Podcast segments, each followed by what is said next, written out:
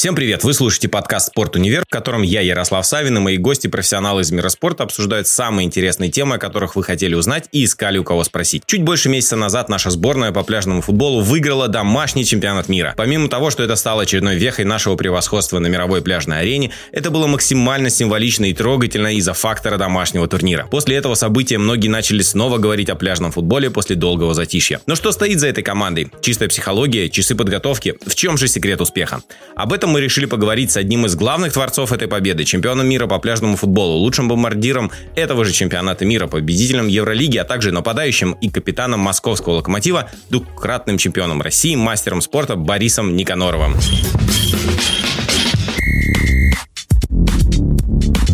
Борис, привет. Большое спасибо, что к нам пришел. Да, всем здравствуйте. Конечно, сейчас э, феерия вокруг пляжного футбола. Скажи, пожалуйста, почему наша страна, наши болельщики, наши эксперты, в том числе и телевидение, вспоминают о пляжном футболе только тогда, когда проходит чемпионат мира? Ну, потому что у нас вообще основное направление – это большой футбол. Соответственно, самый популярный вид спорта, наверное, в мире. И все как раз э, прям подстроено под него. Нам, к сожалению, уделяется мало времени да, чтобы хотелось бы, чтобы про нас была больше информации о наших матчах, о футболистах, да, чтобы были прямые трансляции там на радио какие-то. Просто мы же э, мы трехкратные чемпионы мира. Мы достаточно успешны в этом виде спорта. И учитывая то, что в нашей стране любят победителей, мы любим э, культивировать э, победы, мы любим, э, когда мы номер один. Это выглядит достаточно очевидным, что брать и говорить о том, что мы в пляжном футболе, мы номер один, к тому же сейчас девушки выиграли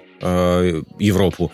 И почему же об этом активно не говорить? Вот ты из, из, изнутри, ты видишь, как это выглядит. Какие причины? Я на самом деле не могу назвать прям точные, четкие причины. Я сам, так же, как и вы, удивляюсь этому, потому что мы, правда, номер один в пляжном футболе на данный момент. И мужчины, и женщины. На мой взгляд, к нам должно быть прям пристальное внимание, но пока этого нет. Опять же, да, вот кто-то сказал про пляжный футбол, что когда вы занимаете первые места, про вас будут говорить. Как только вы будете занимать второе, третье, там, а особенно тем более там за тройкой, то вас сразу же забудут и все. Поэтому мы выиграли чемпионат мира, сейчас про нас говорят, и дай бог поймать вот эту волну и развить пляжный футбол, вывести его на новый уровень. Конечно, это в первую очередь должны сделать чиновники. Ну и, и конечно, да, я тоже, я понимаю, что со стороны медиа тоже должно быть больше внимания. Опять же, спорт — это индустрия развлечений сейчас. Мы, ну, мы понимаем, что все продукт, который производит спорт, это индустрия развлечений. И то, что производит как продукт пляжный футбол, это смотрится же действительно увлекательно, это интересно, это постоянная динамика, это можно дальше трансформировать в социальные сети там, и как угодно, и на этом можно действительно очень строить. Э, много. И для меня тоже загадка, почему э, этого не происходит. В своих интервью некоторых ты отвечал нашим некоторым экспертам, которые пытались как-то принизить пляжный футбол, там тот же Вася Уткин, Мостовой, зачем-то это делал. Мог бы для наших слушателей сказать, э, как нужно вот относиться спортсмену, когда какие-то известные личности пытаются вот что-то сказать и принизить твои собственные заслуги и твой вид спорта? Во-первых, это все касается твоей личной самооценки. Если с ней все в порядке, то тебя никакой там, негативный комментарий не заденет. Ты только посмеешься над ним, вот как я да, сейчас рассказывал историю, как я ехал как раз э, сюда на студию, читал комментарии на спорте э, по своим интервью по поводу как раз э, слов Василия Уткина, вот там про Артема Дзюбу. И люди, люди, да, конечно, они пишут а, негативные комментарии, хотят где-то задеть, там сказать, да кто такой Дзюба, да кто такой Уткин, там, да он там прав, да кто такой Никаноров.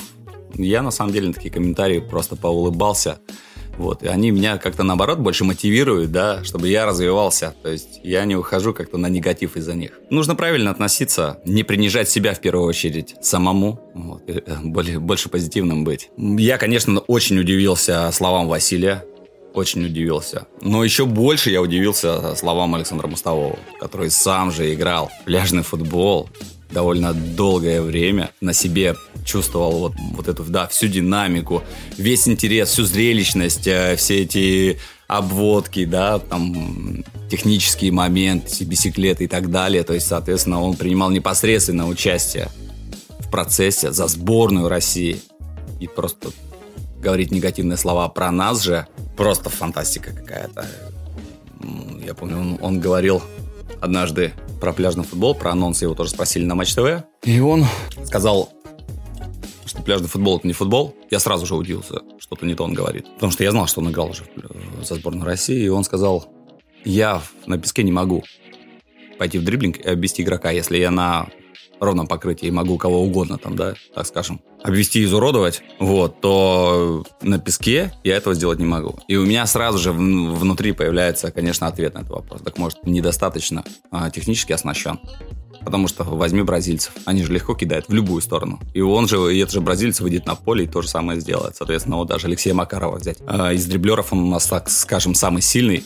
Он внизу на песке, всех кидает, спокойно обыгрывает. Поэтому, то есть он себя, мне кажется, чуть-чуть здесь как раз э, понизил в наших глазах и вообще, в принципе, других. На том же матче у вас было классное интервью, когда ты говорил о том, что вы почувствовали на себе, какое счастье вы доставили болельщикам э, после победы в финале, когда все говорили, что гордятся вами, и это действительно было вот такое какое-то общее единение. Мы это почувствовали как болельщики и на трибунах, и на телетрансляции, и везде. Мы действительно этим э, гордились. Мне кажется, что вот э, в такие моменты эксперты, и специалисты должны тоже объединяться и действительно гордиться там нашими успехами, гордиться э, вами, нашими спортсменами, футболистами, которые... Это же не просто выйти во двор и выиграть. Это большая работа физическая, психологическая, это, как ты говорил, месяц без близких, да, приложение усилий ради вот этого момента, когда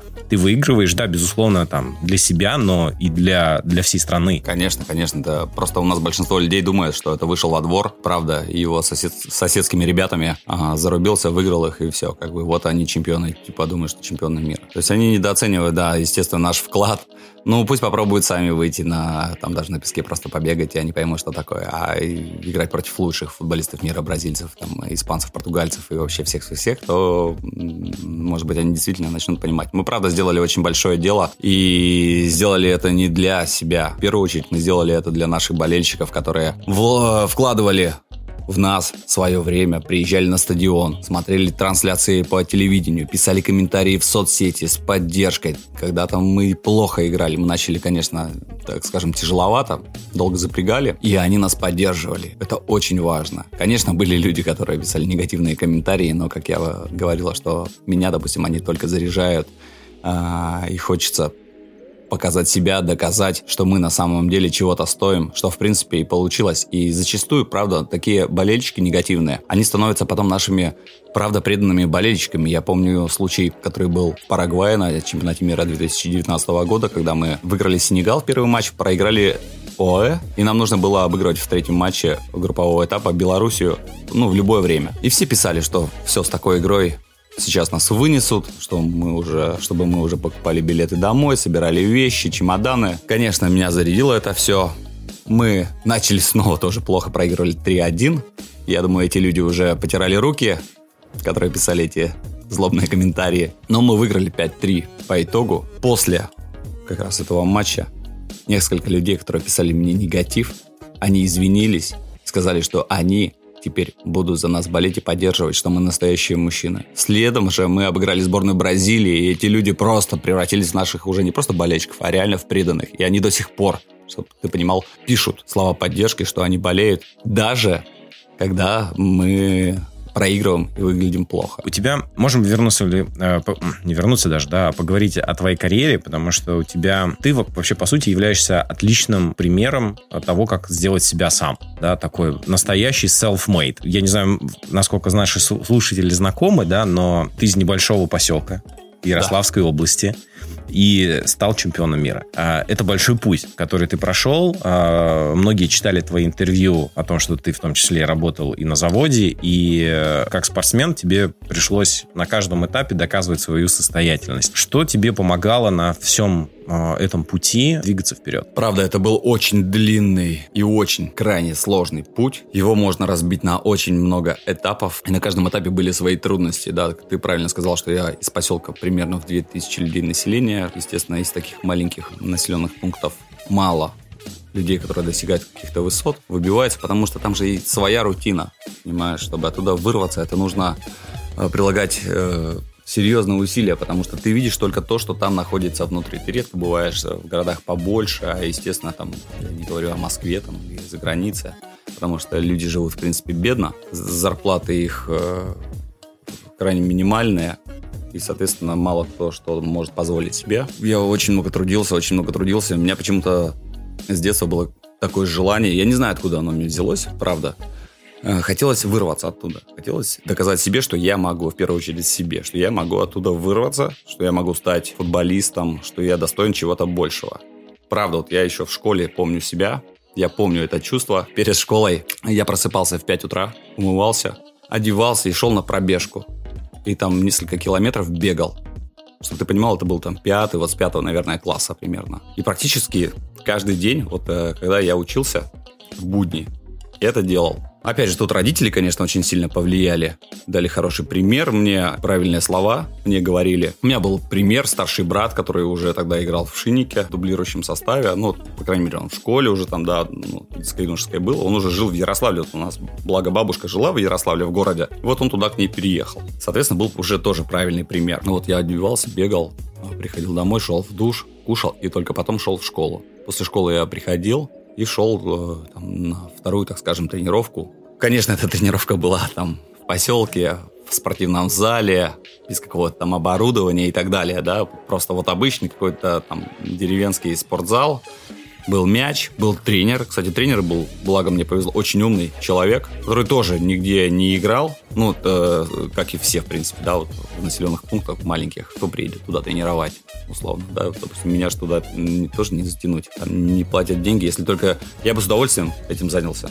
Вот на это нужно очень много времени, и, соответственно, это не оплачивается. Если только мастер-классом приехать, я с удовольствием и буду это, конечно, делать э, сколько я могу, потому что я был в этой ситуации. Если бы ко мне когда-то приехал чемпион мира, то я не знаю, мне кажется, я бы на всю жизнь запомнил такой момент. И шел на вторую тренировку, занимался там, выкладывался. И только потом шел домой, делал уроки. Родители, безусловно, ты сказал, пример Родители, брата, да, пример брата, а тренер, который э, на начальном этапе был, как ты сказал, умным. Дальше, дальше у тебя был Ярославль. Э, потом э, не взяли в дубль. В пляжном футболе ты сменил несколько локаций, пока дошел до локомотива. Почему не останавливался? Что тебе не позволяло бросить все и продолжать любить футбол? Вот какое-то внутреннее чувство. Вот как раз внутреннее чувство, что что я еще не сказал своего последнего слова. Я могу, у меня получится. Не знаю прямо откуда вот настолько оно жесткое, настолько оно серьезное во мне появилось, э, там, скажем, э, в деревенском э, парне. Но оно прям присутствовало на каждом этапе, когда мне говорили «нет».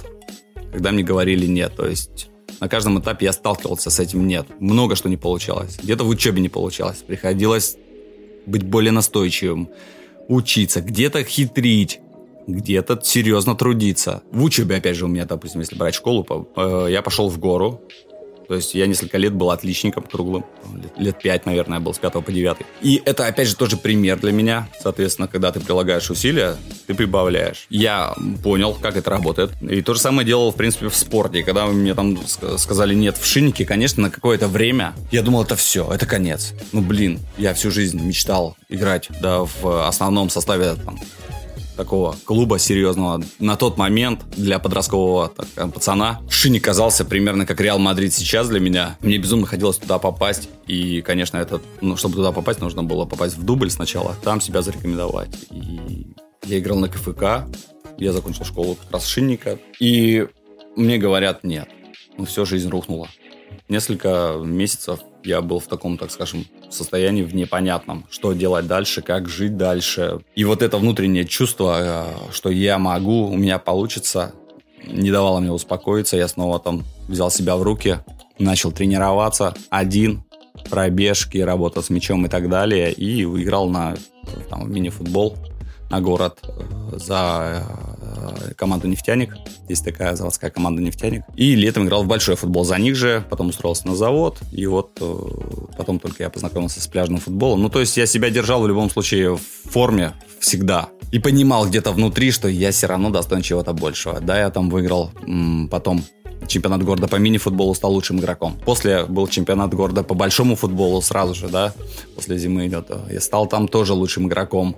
Ну, и это, это я сейчас говорю, что это так легко. Я стал там лучшим игроком. На самом деле у нас очень серьезные чемпионаты. И есть команда Минчиков, которые тогда прям вообще очень супер смотрелись. Только мини-футболом занимаются. И мы их как раз обыграли. И забил я там какой-то рекорд, побил по голам. Как бомбардир до сих пор там рядом никто не, этот, не подошел. В большой футбол тоже ребята на финальные игры приезжают к нам а, из первой лиги, из второй из первой лиги. Соответственно, уровень а, соревнований очень высокий, поэтому это я сейчас, конечно, сижу здесь э, в студии и говорю, что да, я вот так выиграл.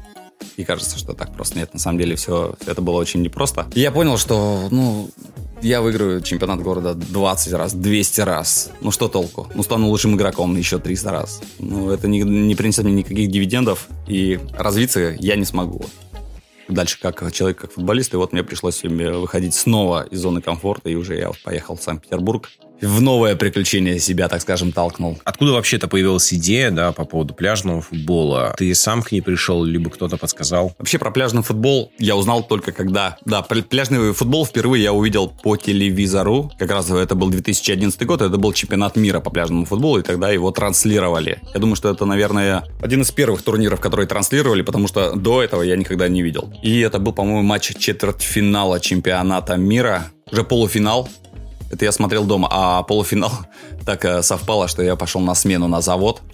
Я работал тогда на нефтеперерабатывающем заводе в Ярославле. И на смене залез на самую высокую точку завода. Это примерно этаж, наверное, так, так оценить. Этаж десятый, наверное. Чтобы лучше ловил интернет, конечно же. Вот я помню, как, как сейчас, что вот у меня в руках мой телефон. Передо мной трансляция матча чемпионата мира. Играет Россия, я уже не помню, с кем тогда они играли. Такой тоже непростой матч был. Передо мной весь завод открывается перед глазами. Весь. Вот эти вот огни, трубы. Все это дымит. Вот.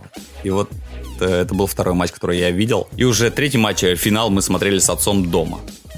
Финал чемпионата мира, и мы тогда безумно гордились а, нашими ребятами. Я даже не знал их никого. Я первый раз, можно сказать, плюс-минус видел этот вид спорта, но я безумно гордился, что наши обыграли Бразилию футбол. Пляжный это не пляжный, все понимают. А, особенно футболисты, что бразильцы, бразильцы лучше, живут на пляжном да, да, футболе. Они, да, да, да, что они, в принципе, в футболе в любом они в полном порядке. И, и тогда, конечно, очень сильно повлияло это на меня. А как я сам лично познакомился, так скажем, с пляжным футболом, буквально через несколько месяцев президент нашего футбольного клуба в Ярославле пригласил Илью Леонова и Михаила Викторовича Лихачева в Ярославль на встречу в ресторан, чтобы они рассказали просто про эту победу, туда-сюда. Ребята, видимо, ездили по всей стране, чемпионы мира, популяризировали, опять же, себя и свой вид спорта. И так получилось, что я попал, а, единственный, по-моему, из команды на эту встречу. И я прям сидел и смотрел на них и думал, фига, чемпионы мира, ничего себе.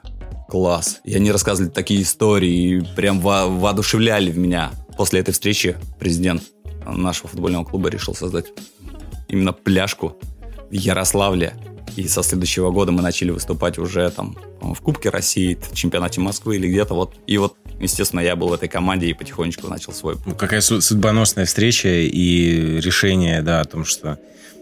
Опять же, в луч... ты попал в нужный момент, э, в нужное время, но благодаря своим усилиям. То есть это не случай просто так, да? Ты оказался там, потому что ты уже прошел этот путь, ты не сдался, ты был в футболе внутри, э, и тебя, и тебя он вдохновлял. Это я к тому, что для тех слушателей, кто нас, может быть, слушает и думает, а, ну вот так же, да, все, все случайно произошло. Нет, все не случайно, это долгие годы кропотливого труда, пота, крови и своего времени, которое ты этому уделяешь. Ты сказал э, сейчас интересный момент по поводу того, что ребята ездили и популяризировали себя и э, вид спорта.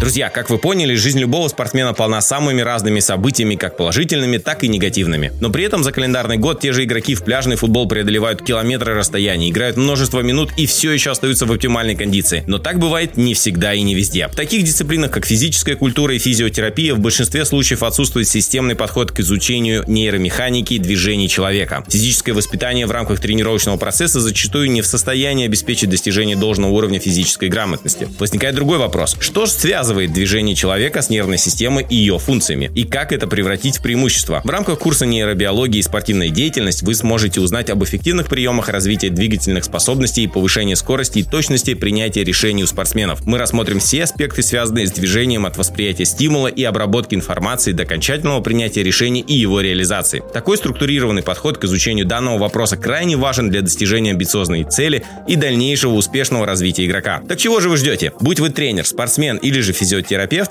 этот курс – то важное преимущество над другими в спорте. Скорее записывайтесь на курс по ссылке в описании подкаста и станьте лучшим в индустрии спорта.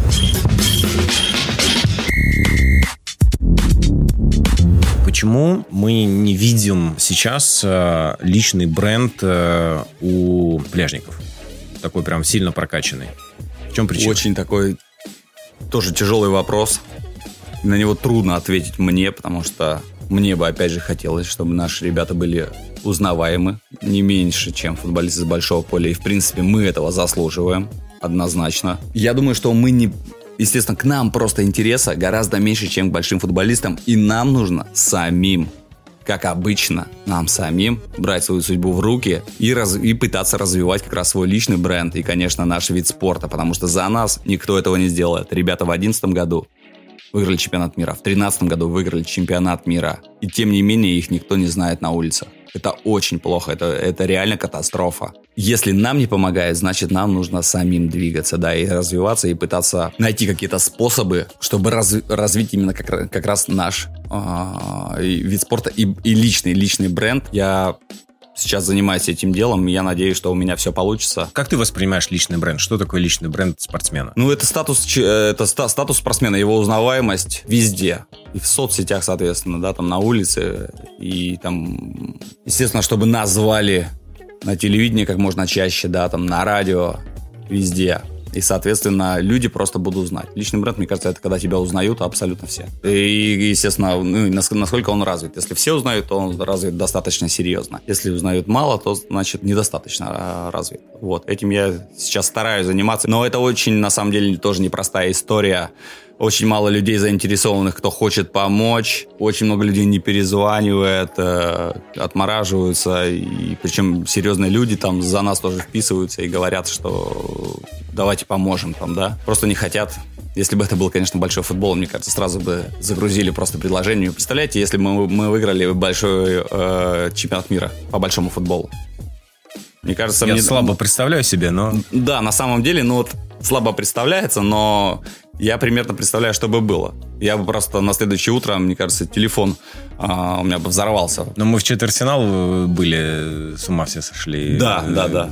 Представляешь, а что было бы там в телефоне, условно, у, там, у Артема Дзюбы на следующий день? Там были, были бы тысячи, мне кажется, предложений там по продвижению всего чего угодно, любых товаров, там, машин и вообще так всего. и есть. Ну, так, так и есть. Но здесь э, это действительно очень важный вопрос. Мы со многими спортсменами об этом говорим. Мы говорим об, этом с нашими, об этом с нашими западными э, партнерами. И за рубежом личным брендом спортсмены начинают заниматься уже э, фактически вот, э, ну, даже, скажем так, в выпускных э, годах. Инстаграм, ТикТок, э, YouTube, ну, в зависимости у кого какие э, интересы, какие предрасположенности. Очень часто это даже не вопрос э, менеджеров и кого-то из, из страны, э, из, э, из, извне, это вопрос непосредственно э, собственного интереса и внимания этим заниматься. На самом деле, я хочу сказать, что у нас у всех спортсменов в России, даже в большом футболе, с точки зрения личного бренда практически никто не работает. То есть есть входящий какой-то трафик, да, ну вот как ты говоришь, да, мы вышли на в одну четвертую чемпионата мира, все, Дзюба герой, и, и у Дзюбы много сразу предложений. Но у Дзюбы, а у остальных членов сборной нет. Ну, скажем так, там в сборной там много людей, и да, там есть те, кто выходил в основном составе, понятно, они э, популярны и так далее, но я бы не сказал, что кто-то прям сильно занимается с своим брендом. Потому что если мы возьмем любой топ-чемпионат, э, топ-5 команд, откроем Инстаграм, э, социальные сети футболистов, там будут сотни тысяч подписчиков, десятки тысяч подписчиков, там будет множество партнеров, э, различных брендов, с которыми работают. У нас, к сожалению, нет. И здесь вопрос, ну, такой интересный. Там, в большом футболе, я понимаю, там, в принципе, у многих футболистов есть менеджеры, агенты, которые, ну, вроде бы должны об этом задумываться – В пляжном футболе у вас есть менеджеры, агенты? К сожалению, нет ни менеджеров, ни агентов. И нам приходится, повторюсь, самим развивать, пытаться свой бренд, как напоминать о себе, становиться популярнее. По поводу, опять же, да, футболистов э, с большого поля, могу сказать, что я, я думаю, они не особо заморачиваются по поводу развития своего личного бренда, потому что я думаю, все сейчас понимают, почему. Потому что у них достаточно много Платы? зарплаты, да, достаточно много денег, чтобы не париться по этому поводу. Лишний какой-то контракт, ну, принесет им, не знаю, сколько-то тысяч долларов. Ну, вот мы разговаривали с Ташем Саркисяном, и он привел пример, он, очень, он, он сильно эксперт, он понимает э, в североамериканском, э, в североамериканских видах спорта много в Европе, и он говорит о том, что на самом деле там спортсмены э, за счет партнерских контрактов зарабатывают, ну, как минимум, не меньше, чем, кон, чем контракты, чем зарплата.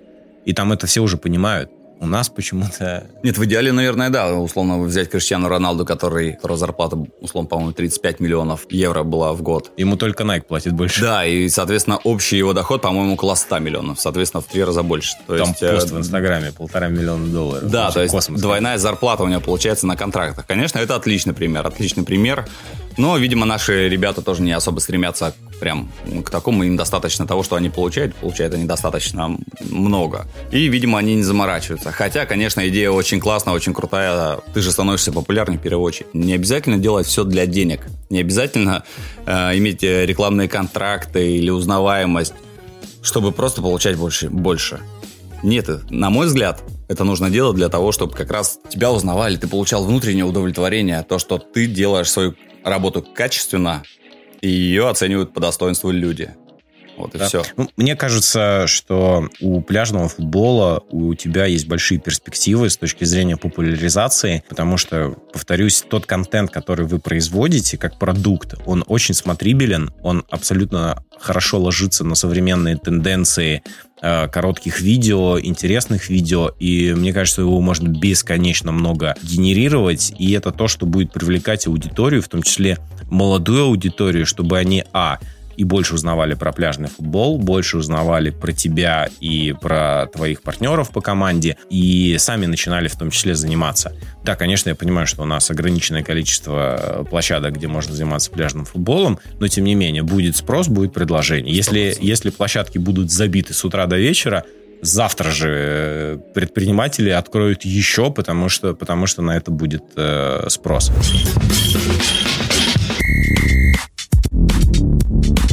Предлагаю вернуться к чемпионату мира.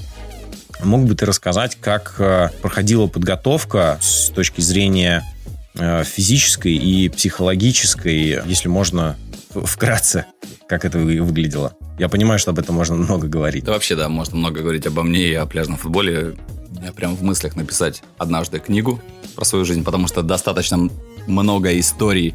Мне кажется, уже э, страниц на 150. И это отлично к личному бренду. Вот я как эксперт как раз по self-made, я тебе точно рекомендую, это отличная твоя идея, написать книгу, и твоя история, она очень хорошо масштабируется и рассказывается всем. Она интересна будет людям по всей стране, она будет интересна а, людям, которые работают в компаниях, которые работают на нелюбимых работах там и, и так далее, потому что у тебя была цель, у тебя была мечта, ты хотел до нее дойти, ты до нее дошел. Это вот потрясающая success story. Да, ну особенно, да, из, э, от, от простого парня до чемпиона мира.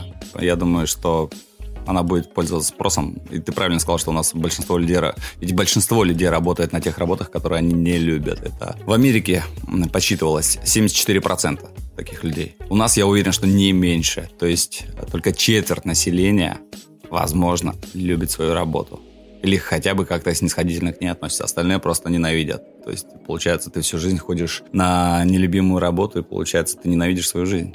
И на моем примере как раз я хочу доказать, я только начинаю свой путь, на самом деле, это только по спортивной карьере я сейчас сделал определенные, так скажем, да, шаги в этом направлении. Еще дальше будет и профессиональная карьера, еще дальше. То есть у меня очень высокие цели. Я надеюсь, да, что мой пример будет показательным для всех. И если он кому-то, даже одному человеку поможет, то значит я свою жизнь прожил не зря. По поводу чемпионата мира. У нас были сборы с 1 по 19 августа, с 19 соответственно, стартовал чемпионат мира. У нас за это время было два учебно-тренировочных сбора, примерно по 6-7 дней, с промежутком 2-3 дня между ними на отдых. Это были двухразовые тренировки. Очень много было физической нагрузки, очень много бегов, куча всяких ускорений, там резинки, не резинки, но если, в общем, прыжков. Чтобы физически. Частоты и так далее, да-да-да, чтобы физически быть просто машинами. Ну и, конечно, мы там э, работали и над техникой, и над тактикой, как нам лучше играть, э, просто потому что еще правила изменились буквально месяц назад в пляжном футболе. То есть раньше вратарь мог на своей половине поля за штрафной площадью находиться с мячом сколько он хочет. Соответственно, можно было обыгрывать двух нападающих, да, просто держа мяч между двумя защитниками и вратарем. Постоянно передавая мяч и 3 в 2, так скажем, да, такой треугольник постоянно разыгрывать. Естественно, это очень затягивало игру, и руководство как раз мировой организации пляжного футбола э, пришло к выводу, что нужно убрать эту возможность для вратаря и ограничить его владение четырьмя секундами не только вот в его штрафной внутри 4 секунды, но и вообще на половине поля. То есть э, вратаря всего было 4 секунды, чтобы отдать пас, либо ударить поворотом. К этой модели нужно было привыкать. Ее нужно было отрабатывать. Для многих стран, таких как Сенегал, условно, это было нормально. Они всю жизнь играли в такой футбол, они никогда не играли в пас, а мяч у вратаря, он просто пуляет вперед, а они там дальше цепляются, бьются, кусаются, бьют поворотом, и ладно, и дальше в оборону, опять мяч отобрали, опять вперед пуляют. У нас же всегда была такая тактическая игра, мы все время контролировали мяч, разыгрывали хорошие комбинации красивые, завершали их красивыми ударами там через себя.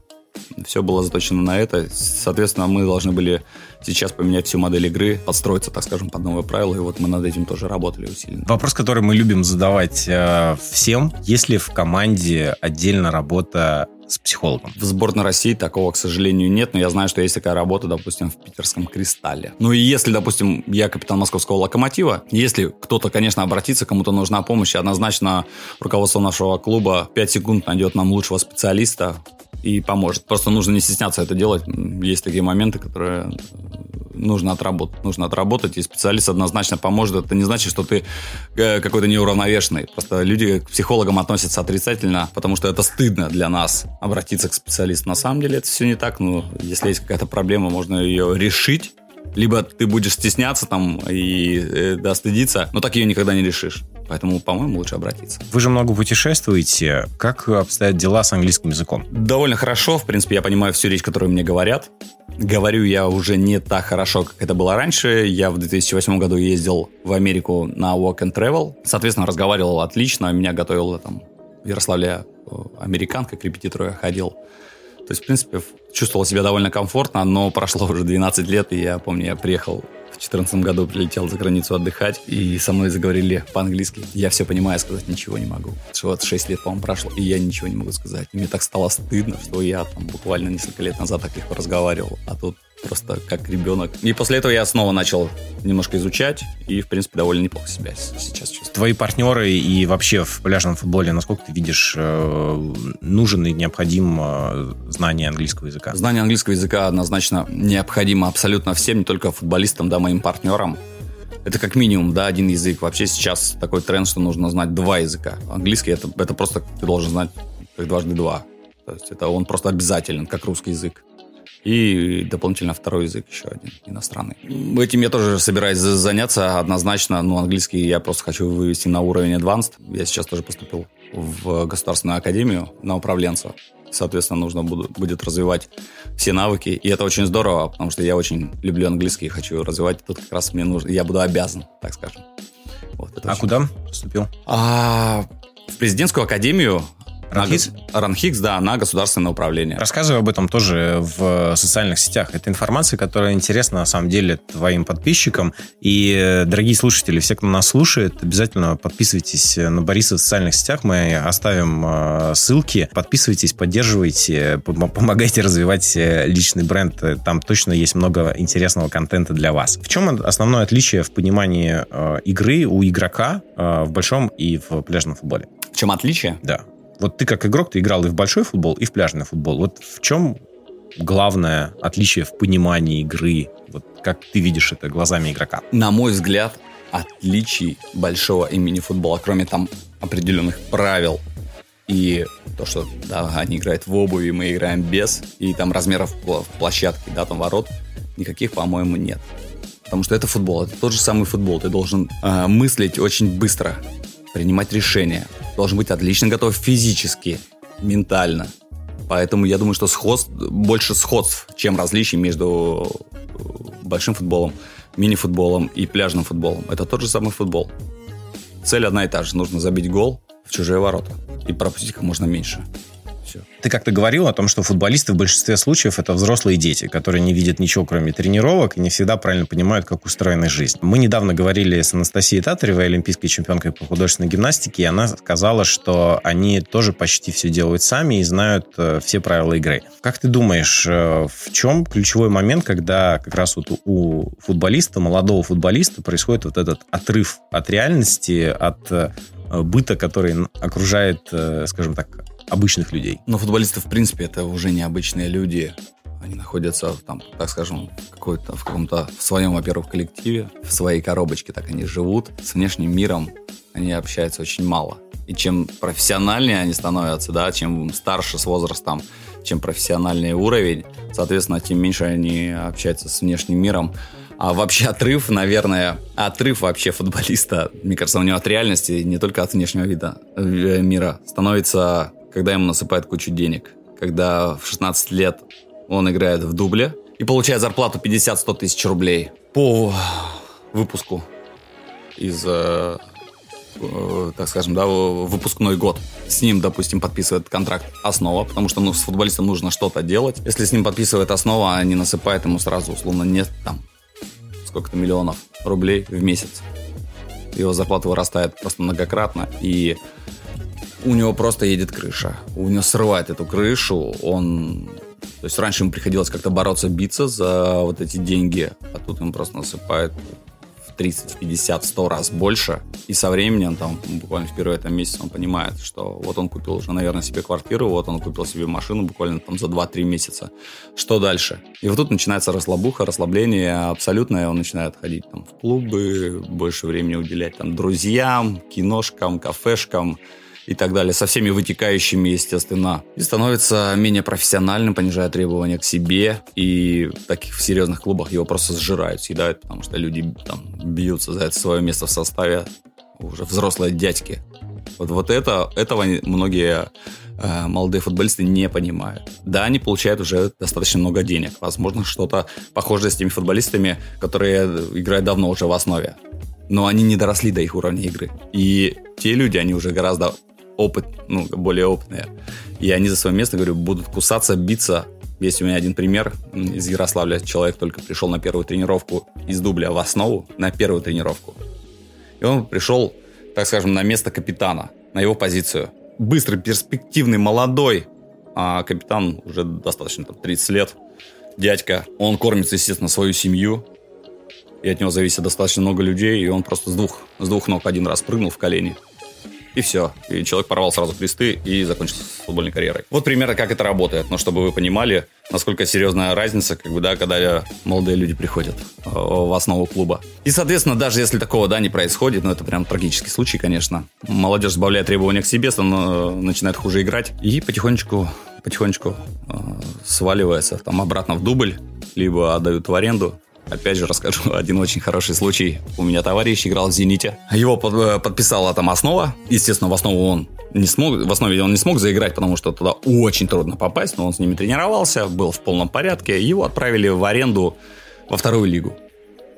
Он когда приехал туда, говорит, Барян, я был лучший в этой команде во второй лиге. Просто настолько лучше всех. Но через год я был худший в этой команде. Почему? Просто потому, что вторая лига его просто окружение, съела. окружение, место, да, вот эти привычки э, неверные, неправильные, непрофессиональные. Потихонечку его съели, и он стал худшим, естественно, карьера загублена. Вот и все примерно. То есть, соответственно, требования к себе просто снизились настолько. Вот тогда происходит надрыв. Правила жизни Бориса Никанорова для успеха в спорте. Однозначно нужно быть уверенным в себе, в своих силах, постоянно верить, что у тебя все получится. Быть настойчивым, стучать вот в эту закрытую дверь постоянно, пока ее не откроют. Если ее не откроют, значит, нужно вынести ее с ноги. Быть стойким, потому что будет очень много трудностей, которые будут появляться перед тобой постоянно, постоянно. Нужно их преодолевать. Однозначно нужно быть позитивным, а, идти по жизни с улыбкой. по крайней мере, стараться это делать. Единственное, наверное, последнее, так скажем, но самое важное – это трудолюбие.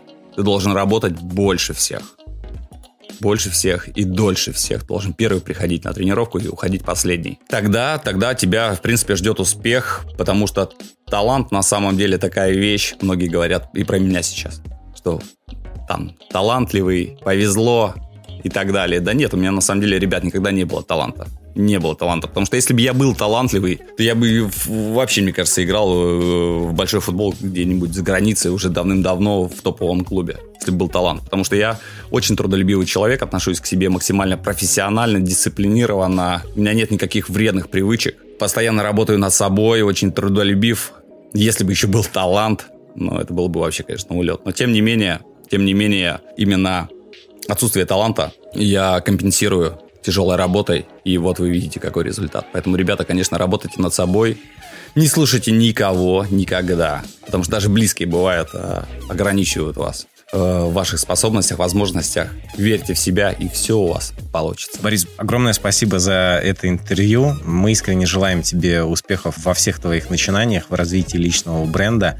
Мы уверены, все обязательно получится. Спасибо. Спасибо. Что ж, дорогие друзья, очередной выпуск подкаста «Спорт Универ» подошел к концу. Если вам понравилось, ставьте нам 5 звезд в Apple Podcast или на любом другом ресурсе, где вы сейчас нас слушаете, и делитесь этим подкастом со своими друзьями. С вами был Ярослав Савин и подкаст «Спорт Универ». Надеемся, вы открыли для себя спорт с другой стороны. Пока!